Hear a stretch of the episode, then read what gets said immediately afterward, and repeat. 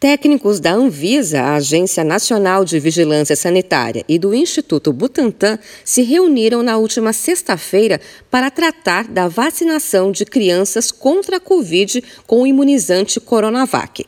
O Butantan apresentou novos documentos no processo que pede a redução da idade mínima de vacinação de 5 anos para 3 anos.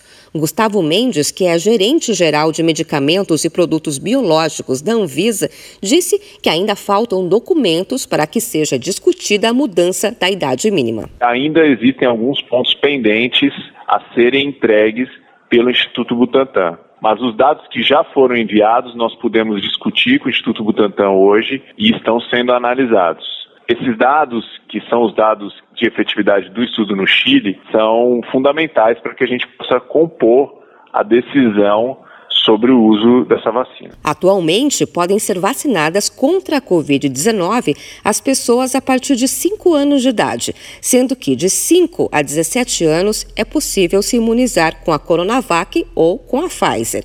A partir de 18 anos, podem ser usadas também as vacinas Janssen e AstraZeneca. A recomendação é que a dose de reforço seja aplicada com imunizante de marca diferente do que foi aplicado na primeira e segunda dose ou na dose única.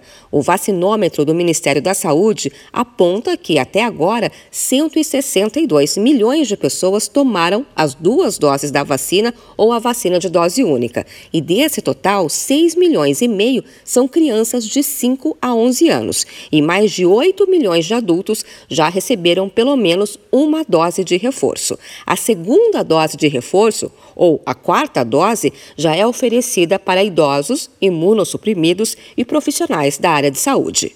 De São Paulo, Luciane Yuri.